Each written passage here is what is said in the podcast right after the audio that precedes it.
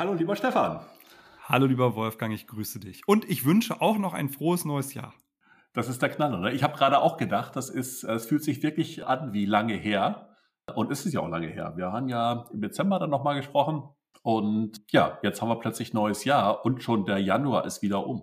Der Januar, also es ist auch unfassbar viel passiert direkt im Januar und deswegen fühlt es sich gar nicht an wie vier Wochen, sondern irgendwie wie vier Monate. Ist so. Im positiven ja, Sinne. Ja, ja, eigentlich ein ganz anderes Thema geplant für heute und in der Zwischenzeit habt ihr einfach Christ verkauft. Ja, Insofern, das stimmt. In der Tat ist dann ja richtig viel passiert und äh, ich fände es total super, wenn wir das Thema spontan umwidmen und du einfach mal berichtest. Also ich finde es ja echt super spannend. Vor allen Dingen, weil wir vor gar nicht langer Zeit, wir beide bei einem Bier zusammensaßen und darüber philosophiert haben. Jetzt verstehe ich auch dein Schmunzeln von damals, als ich sagte, naja, auf dem Markt von Unternehmenskäufen passiert ja nun gerade gar nichts. Und du mir höflich zugepflichtet hast, aber dann doch geschmunzelt hast. Und jetzt habe ich auch endlich verstanden, warum. Also, erzähl doch mal, ich bin echt gespannt.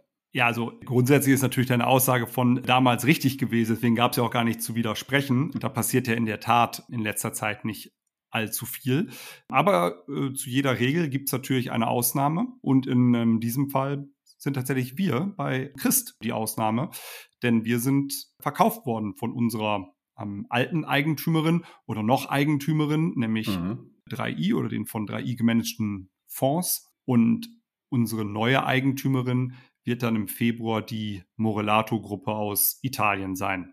Und ähm, da freuen wir uns alle riesig drüber. Das ist ein ähm, richtig guter Schritt für Christ. Das ist ein richtig guter Schritt für Molato, für die jeweiligen Eigentümer und ich glaube auch für alle Christkinder ist das ein, ist das ein super Schritt. Hm. Und ja, ich trotzdem, ich bin ja echt überrascht, weil, wie gesagt, Retail gerade ist ja im, auf dem Markt nicht besonders attraktiv. Warum ist es euch gelungen? Ich meine, ich weiß ja, dass ihr gut unterwegs wart, die Zahlen waren gut. Insofern, ich finde es trotzdem erstmal Glückwunsch, tolle Geschichte. Und aber kannst du uns mal erklären oder berichten, was war so die Voraussetzung? Ja, ich glaube, Retail und auch größere Teile der, ähm, des Konsumerbereichs sind im MA-Bereich gerade nicht so attraktiv, weil die natürlich nach zwei Jahren Corona mit Lockdowns, da haben die gelitten. Und dann gab es das Jahr nach Corona, das direkt mit Ukraine-Krieg und Inflation und so weiter beginnt und ja auch immer auch noch ein bisschen rumpelig endete. Alles keine guten Vorzeichen für Retail und Consumer. Und deswegen glaube ich, dass insbesondere die institutionellen Investoren, Finanzinvestoren, Private Equity Investoren da sehr zurückhaltend waren und wenig bis gar keinen Appetit auf das Thema Retail und Consumer hatten.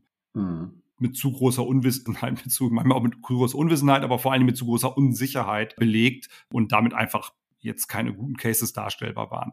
Also insofern glaube ich total verständlich, dass da wenig passiert ist.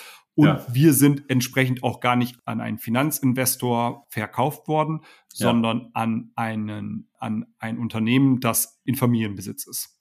Ja. Und da greifen dann ja andere Logiken. Das, Die wichtigste andere Logik ist ja, würden wir zu einem Finanzinvestor weiterverkauft werden, dann wäre in den allermeisten Fällen dessen Kalkül, uns in einigen Jahren wieder zu verkaufen. So ist es. Und das muss halt irgendwie darstellbar sein. Das ist ja bei einer Gruppe in Familieneigentum anders. Das ist eine langfristige Investition. Die sehen, und wir auch, wir sehen gemeinsam starke Synergien sowohl auf der Umsatz- als auch auf der Ertragsseite. Und dann kann so eine Transaktion natürlich auch in etwas unsichereren Zeiten sehr viel Sinn machen. Und ich glaube, mhm. genau das ist das, ist beidseitig das Kalkül dahinter. Ja, das heißt, die Logik eben, strategischer Investor, der kauft tatsächlich aus komplett anderen Gründen und sieht das Potenzial, aber trotzdem auch für den Käufer jetzt auch natürlich eben, wir haben ja die letzten Folgen schon darüber gesprochen, es gibt eigentlich keine wirkliche Prognosesicherheit mehr. Trotzdem ist es dann eben ja eine, eine tolle Entscheidung, den so einen Weg dann zu gehen und zu sagen, ich glaube trotzdem dran und spricht natürlich tatsächlich doch dann auch für Christ, dass da doch einiges richtig gelaufen ist in der Vergangenheit, dass man sagt, auf die setze ich und das ist auch deren Weg sicherlich internationaler sich aufzustellen, nochmal um andere Märkte eben zu erschließen. Ne? Ja, ich glaube, wenn du so ein bisschen aufs, aufs etwas breitere Feld der dann doch stattfindenden Consumer Deals guckst, viele sind es nicht, wie wir schon festgestellt haben, mhm. zu Recht äh, sind es gerade nicht so viele, aber die paar, die es gibt, ich hätte gesagt, die teilen sich in zwei Gruppen alle, die etwas tiefer in dieser Szene drin sind, werden mir widersprechen und sagen, ja, Stefan, viel zu einfach, aber ich würde es trotzdem mal vereinfacht in zwei Gruppen teilen. Ja. Das ist einmal die Gruppe der Schnäppchen wo dann Transaktionen zustande kommen, einfach nur, weil alle unter Druck sind und das eben tun müssen, ne, so wie ich halt auch sonst mal irgendwo ein Schnäppchen machen kann, in was auch immer. Ja. Und es gibt die Gruppe, zu der auch wir uns zählen würden, äh, die Unternehmen, die trotz der anhaltenden Unsicherheit und anhaltenden, ich nenne es mal Konsumflaute, tatsächlich sehr gutes Geschäft zeigen. Also wir hatten ein sehr ordentliches Jahr 2022 ja. und ich glaube, das gibt dann der Käuferseite auch ein Stück weit Komfort und Sicherheit zu sagen, hey, das macht für uns strategisch Sinn und auch in schwierigen Zeiten schlagen die sich halbwegs gut und deswegen tun wir das jetzt so. Ne, wenn wir in der Corona-Zeit überproportional gelitten hätten und jetzt auch in der Nach-Corona-Konsumflautenzeit erneut überproportional gelitten hätten, dann wäre das sicherlich so nicht zustande gekommen, weil dann, glaube ich, hätte der Sicherheitsaspekt nach vorne eine andere Rolle gespielt. Aber hm. wenn das zusammenkommt, strategischer, langfristiger Investor, klare Liste, klares Feld von Synergien, sowohl im Umsatz als auch im Ertragsbereich und eine gewisse Sicherheit, weil das Unternehmen, das dann gekauft wird, sich auch in schwierigen Zeiten ordentlich behaupten konnte, dann geht, glaube ich, so ein Deal auch auch in der jetzigen Situation. Offensichtlich. Mhm, offensichtlich, ja, super. Und sag mal, wenn du, ich, meine, ich weiß ja, dass das eure Zahlen gut waren, das hast du gerade auch bestätigt. Was würdest du sagen, was waren die, keine Ahnung, zwei, drei wirklich strategischen Eckpfeiler, du sagst, und deswegen ist einfach Christ auch erfolgreich jetzt durch den, ja, durch die harte Zeit gekommen und warum ist es auch interessant für potenzielle Käufer oder kannst du das nicht so zusammenfassen? Also ich kann dazu spekulieren und mal, äh, mhm. mal sagen, was ich glaube zu final zu Ende beweisen kann ich das nicht. Ne? Also ich würde mal sagen, was uns schon geholfen hat über die letzten drei Jahre, ist unsere starke Omnichannel-Ausprägung, ja. weil wir damit sowohl zu Lockdown-Zeiten noch ausreichend viel Umsatz machen konnten ja. und dann aber auch nach Lockdown-Zeiten an der Renaissance des Stationärgeschäfts partizipiert haben. Also so rum oder so rum hatten wir mindestens einen Kanal, der sehr, sehr ordentlich funktioniert hat und jetzt zum Schluss ehrlicherweise auch beide Kanäle ähm, sehr gut mhm. funktioniert haben. Also ich glaube, das Thema Digitalisierung, Omnichannel hat uns sicherlich in den letzten drei Jahren, diesen krisengeschüttelten Jahren, viel Rückenwind gegeben. Das zweite ist, wir haben ja kontinuierlich unsere Eigenmarken ausgebaut. Wir machen heute ungefähr die Hälfte unseres Umsatzes mit eigenen Marken. Das hilft zum einen in der Positionierung gegenüber anderen Spielern, weil wir natürlich nicht so vergleichbar sind. Und auf der anderen Seite hilft es natürlich im Ertrag, weil wir an den Produkten der eigenen Marken ein bisschen mehr verdienen als an den Produkten von Partnermarken.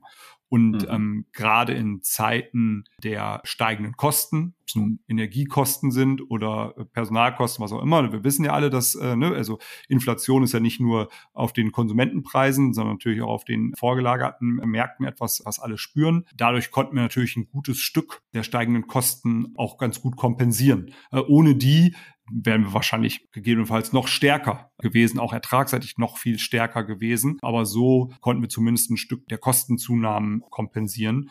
Und ich glaube, aus der Mischung, ne, also eine verlässliche, stabile, positive Topline-Entwicklung, also Umsatzentwicklung mit einer guten Ertragsentwicklung, trotz steigender Kosten, das hilft natürlich. Ich glaube, das mhm. hat dann sowohl strategisch konzeptionell nach vorne geholfen, als auch ähm, auf der finanziellen Seite. Ja, ich habe gerade gedacht, zum Thema Eigenmarken sollten wir auch nochmal einen Podcast machen. Ich glaube, das Thema ist auch nochmal total spannend, weil ich, das kann ich mir gut vorstellen. Aber ich liege wahrscheinlich auch richtig, zum Thema. Da, da könnten wir mal ein, zwei Leute zu einladen. Also sehr gern. Da gibt's auch so äh, ein, zwei, drei Unternehmen in Deutschland, die sind da Vorbilder, das ist ja immer ein großes Wort, aber wo ich schon sagen würde, das ja. sind also echt auch echte Vorbilder auf dem Thema, wo ich denke, Mensch, ne, die haben ja. das richtig gut gemacht. Da hätte ich dann auch noch mal so ein paar Fragen. ja, absolut. Und ich glaube, es ist natürlich, du sagst ja auch Differenzierung. Das ist natürlich bei vielen Unternehmen so, dass sie sagen, Eigenmarken benutzen auch die Differenzierung, aber im Vordergrund stehen dann trotzdem die Margen. Und es hängt natürlich immer massiv auch davon ab, wie markenbewusst der Konsument halt auch, also die Konsumentin ist logischerweise. Bei Uhren ist es natürlich ein anderes Thema als bei Schmuck, kann ich mir vorstellen. Da ist die Marke wahrscheinlich oder die Herstellermarke vielleicht dann auch gar nicht so wahnsinnig relevant, oder? Ja, also die kann schon auch Relevanz mitbringen. Es gibt auch sehr starke Schmuckmarken. Also im kommerziellen Preisbereichen ja. würde ich mal sowas wie Pandora nennen oder Swarovski, ja. ne, sehr starke Schmuckmarken. Äh, ja. Und im High-End-Bereich, ne, klar, Chopin, Cartier etc. Also gibt schon mhm. sehr, sehr starke Schmuckbrands auch. Aber trotzdem hast du recht, die Markenorientierung der Konsumentin ist im Uhrenbereich noch etwas ausgeprägter als im Schmuckbereich. Und mhm. darüber hinaus denke ich auch, ne, das ist dann ja nicht nur in unserer Industrie zwischen diesen Warengruppen unterschiedlich, sondern auch zwischen verschiedenen Industrien dann nochmal wichtig. Ne? Es gibt ja, ja auch andere Handelsbranchen, die nochmal anders über Eigenmarken oder eben über Fremdmarken funktionieren. Mhm. Sag mal, ja, so ein Verkauf schlägt ja wahrscheinlich auch ziemliche Wellen intern bei euch. Ne? Wie sind so die Kolleginnen und Kollegen damit umgegangen? Wie sind sie, haben sie darauf reagiert? Und wie habt ihr das vor allen Dingen auch gemacht, kommuniziert? Das ist ja sicherlich auch eine spannende Phase. Da fragst du wahrscheinlich am besten mal ein paar Kolleginnen. Ähm, das werde ich noch tun, habe ich mir schon überlegt. Ob die mir das immer offen und ehrlich sagen. Nein, also du weißt, du, du weißt ja, ich kenne ich kenn dann doch einige bei euch und tatsächlich habe ich ja schon mit einigen gesprochen. Aber trotzdem, das ist ja eben sehr, sehr spannende Situation, wo es auch darauf ankommt, es gut zu machen.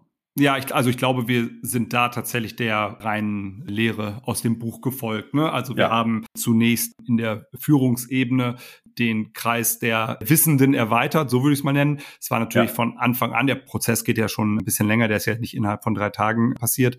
Wir hatten ja. von, von Anfang an einen engen Führungskreis, der dort involviert war und mit darauf hinarbeiten musste. Und dann haben wir diesen Kreis zu Beginn des Jahres schrittweise erweitert und haben dann quasi kaskadisch aus dem Führungskreis in die Teams kommuniziert, auch klassisch mit einem Townhall-Meeting, QA-Veranstaltungen, Videokonferenzen dazu. Also tatsächlich sehr, sehr nah an dem, glaube ich, wie man es in so einem Buch nachlesen würde in, in, in, in der mhm. reinen Lehre. Da sind wir, glaube ich, da sind wir relativ, also sind, glaube ich, recht gut organisiert und das haben wir relativ stringent durchgemacht. Und wir haben natürlich geguckt, dass wir nicht nur die bloßen Fakten mitgeben, ja. sondern schon auch einmal darüber sprechen, was denn aus unserer Sicht die großen Vorteile sind ja. strategische und konzeptionelle Synergien, die gute geografische Anschlussfähigkeit wegen keiner Überlappung etc. etc. Und dann gleichzeitig auch die ganz offensichtlichen ersten ein, zwei, drei Sorgen zu adressieren, die die Kolleginnen und Kollegen haben könnten, um da gar nicht erst irgendwie den Buschfunk aufkommen zu lassen. Klassisches Thema bei einem Unternehmensverkauf, bei so einer Transaktion ist ja, gibt es dann anschließend irgendwie eine Restrukturierung oder was in der Richtung? Das kann ich jetzt für uns ausschließen. Aufgrund der nicht vorhandenen geografischen Überlappung, auch sonst der großen Komplementarität, weiß ich jetzt schon, wissen wir jetzt schon, dass das nicht passiert. Und insofern können wir an solchen Stellen dann natürlich den Kolleginnen und Kollegen auch direkt ein bisschen Komfort mitgeben. Und deswegen ist mein Gefühl, dass die Mehrheit der Kolleginnen und Kollegen und auch die Mehrheit der Geschäftspartnerinnen da, ich würde es mal gelassen positiv drauf blicken nennen. Ne? Also so zwischen, zwischen gelassen, dann, dann gucken wir mal und positiv Menschen gibt es auch ein paar Chancen und eigentlich nicht so viele, ich glaube, es sind nicht so viele Sorgen und Ängste entstanden. Ich hoffe, es sind nicht so viele Sorgen und Ängste entstanden. Also ich kann es mir zurückspiegeln, ich habe auch mit einigen gesprochen bei euch und äh, damit das würde ich bestätigen, ist natürlich auch nicht umfassend und ich weiß nicht, ob sie ja natürlich auch mir alles erzählen, aber tatsächlich kann ich das bestätigen. Also die, die mit mir gesprochen haben, die gucken da eher optimistisch in die Zukunft. Ich glaube, es hat natürlich, wie du schon sagst, auch damit zu tun, es ist ein strategischer Investor, jemand, der Lust darauf hat, sich zu erweitern, der eher eine nachhaltige und langfristige Strategie vor Augen hat und nicht ein Unternehmen, was möglichst ohne weitere Investitionen in drei Jahren wirklich wieder schnell verkaufen muss äh, oder möchte zumindest. Insofern, ich glaube, die Botschaft an, an so ein Unternehmen zu verkaufen ist für das Team, die Mitarbeiter, die dann ja auch auch das Thema Internationalität kann nochmal wieder nochmal spannender werden, auch für viele. Ne? Das kann nochmal neue Perspektiven bieten. Insofern, ich glaube auch, die meisten sehen eher die Chance darin als die Gefahr, die man vielleicht sonst sehen würde. Ja, total. Also insbesondere das Thema langfristiger, familiengeführter Konzern. Ne? Ich glaube, das ist schon gleich ein ganz anderer Schnack als angloamerikanischer Finanzinvestor und was hat denn der so für Pläne? Also das glaube ich, das ja. glaube ich total. Und das hat es natürlich auch ein bisschen leichter gemacht in der Kommunikation. Ich finde ja dieses ganze Thema, wie man mit Veränderungen umgeht und managt, ich finde das super spannend. Da könnte ich mich eigentlich permanent mit beschäftigen. So viel Veränderung gibt es gar nicht, als dass ich mich da permanent mit beschäftigen könnte. Aber ja. ich glaube, man muss halt grundsätzlich einmal verstehen und einfach anerkennen, dass Veränderung in den Köpfen des Einzelnen, der Einzelnen immer auch einen, einen gewissen Schmerz auslöst. Ne? Wir, wir Menschen sind ja. nicht besonders, also die aller, allermeisten sind nicht besonders veränderungsfreudig. So sind wir einfach äh, biologisch, psychologisch gestrickt. Ne? Und ich glaube, wenn man das einfach zumindest, also ich glaube, der allererste Schritt ist tatsächlich, das einmal anzuerkennen und nicht irgendwie zu negieren und zu sagen, ja, ist ja mal alles super, macht euch keine Sorgen, los geht's, sondern über die Anerkenntnis dieses Umstandes heraus eine Kommunikation zu finden, die eben nicht nur in Anführungszeichen banal Vorteile kommuniziert, sondern ernsthaft auch potenzielle Sorgen und Herausforderungen aufnimmt ähm, ja. und, und bespricht. Und ich glaube, damit hat man eine viel bessere Chance als mit so einer rosarot gefärbten äh, Kommunikation. Am Ende, ich habe das an einer anderen Stelle schon gesagt, die Menschen verdienen einfach immer die Wahrheit. Punkt. Ja. ja. also lasst uns doch einfach ehrlich sein, dann ist es auch irgendwie, dann wird es auch nicht irgendwann zu einem anderen Zeitpunkt mal schwierig.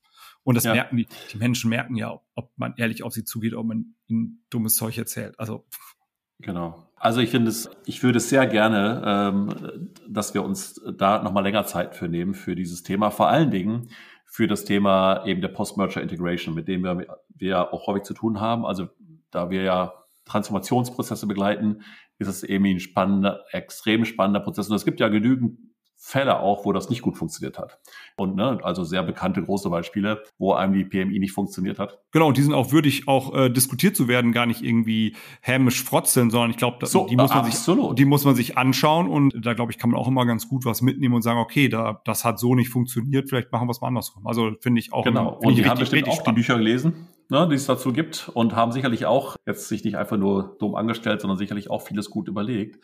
Insofern, ich glaube, dass dieses Thema PMI verdient nochmal einen eigenen, eigenen Podcast mindestens einen, die ich schon richtig Lust habe. Aber ich, wo du es gerade gesagt hast mit den, den Menschen und den Veränderungen. Ich habe gerade das Buch von der Maya Göpel gelesen, das heißt, wir können auch anders. Es ah. ist gerade in diesem Jahr rausgekommen oder bis was Ende letzten Jahres rausgekommen. Das steht noch und auf meiner gesagt, Liste. die Mensch, ja, das ist ja, auch lesenswert. Ja. Und was da steht ziemlich zu Anfang drin, die Menschen haben eben Angst vor der Veränderung, sie haben Angst vor dem Unbekannten, Angst vor dem äh, Unerwartbaren und Angst vor den Dingen, die sie nicht beeinflussen können, von unbeeinflussbaren Dingen. Und das macht diese klassische Veränderungsangst eben aus, ne? weil ich eben, ja, es ist einfach so viele Unbekannte darin und ich habe natürlich immer Sorge vor irgendeinem Verlust, ne? irgendeinem Verlust, der zu, zu meinem Status quo, den ich heute kenne und gut kenne, für den ich vertraut bin. Und wenn ich diese drei Elemente mal nehme, ne, unbekannt, unerwartbar und unbeeinflussbar, an den drei Dingen kann man ja gut arbeiten, wie du es gerade auch gesagt hast, ne? Weil ich, wenn ich sage, wenn ich es bekannt mache und gut erkläre, wenn ich nicht für Überraschung sorge, zumindest eben erkläre, was als nächstes kommt und wenn ich eben Einfluss gewähre, habe ich eben drei wesentliche Punkte bearbeitet, die mit der Veränderungsangst zu tun haben. Ne? Und ich glaube, das ist schon auch ein Thema, was im PMI dann relevant ist, dass man genau da ansetzt, weil letztlich wird es ja auch spannend, weil es letztlich ja auch ein italienisches Unternehmen ist, mit dem ihr zusammenarbeitet. Und das ist eine andere Kultur. Das ist sicherlich spannend. Dann dieses Thema interkultureller Austausch und Zusammenarbeit, das wird, auch das ist ein spannendes Thema, wo wir ganze Sendung drüber machen können. Und ich glaube, da kommt die richtig spannende Zeit, kommt jetzt eigentlich noch, lieber Stefan. Also ich habe mich jetzt auch in den vergangenen Wochenmonaten ehrlicherweise nicht gelangweilt, aber ich freue mich auch auf die äh, Wochenmonate, die da kommen. Ich finde, das wird da noch einen Tipp mitgeben, äh, etwas ja. an, an was ich sehr glaube bei dem Thema Sorge vor dem Unerwarteten. Hm. Ich glaube, man kann auch ein Stück weit das Unerwartete erwartbar machen. Also ja. wir kennen ja das Unerwartete alle nicht, weil wäre es ja nicht unerwartet. Ne? Aber ich glaube, man kann von Anfang an in der Kommunikation festhalten, dass natürlich auch mal Dinge passieren, die nicht komplett vorhersehbar sind. Dass natürlich auch mal ein Fehler passiert. Dass wir natürlich auch, keine Ahnung, vielleicht mal fünf Meter in die falsche Richtung gehen, dann umdrehen und, die, und dann die richtige Richtung wiederfinden. Also den Menschen auch zu sagen, ja, ja, ja, da werden auch unerwartete Dinge kommen. Aber ja. die werden wir dann vernünftig gemeinsam managen und dann wird das alles gar ja. nicht schlimm. Also ne, bitte erwartet genau. das Unerwartbare, das kann ich ja auch. So ne? Und Damit das ähm, machst du mal wieder das erwartbar. Genau, also ne, also äh, ja. also auch, auch da erneut, ne, also äh, nicht irgendwie was von Wolken Kuckucksheim erzählen oder so, sondern pass auf, ja, das ist eine super Sache. Auch in dieser super Sache können wir uns mal verlaufen. Ja dann stellen wir das fest und korrigieren das anschließend gemeinsam ja, wieder. Sehr gut. Ich finde, wir haben ein spannendes Thema für unseren nächsten Podcast. Ich hoffe ja, dass wir nicht alle zwölf Podcasts in 2023 mit Christ füllen, sondern wir auch noch mal ein paar spannende Themen haben. Aber, nee, ja aber ich sehe, es gibt, ich, ich sehe, es gibt Anschlusspunkte. ja, genau. Und Transformation und PMI gilt ja nicht nur für Christ, sondern wir können es ja auch ein bisschen unabhängig davon diskutieren.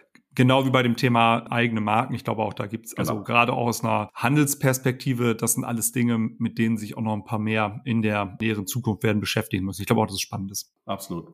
Wunderbar. Stefan, ich danke dir für diesen spannenden Austausch und vielen Dank, dass ihr zwischendurch Unternehmen verkauft habt, damit wir so ein spannendes Thema heute hatten. Nur für dich, lieber Wolfgang. Nein, das hat mir auch großen Spaß gemacht. Ich freue mich schon aufs nächste Mal. Alles klar, mach's gut. Du auch, ciao. Tschüss. Ach übrigens, wenn euch unser Podcast gefällt, dann vergesst bitte nicht, ihn zu kommentieren und abonniert uns auf den gängigen Podcast-Stationen.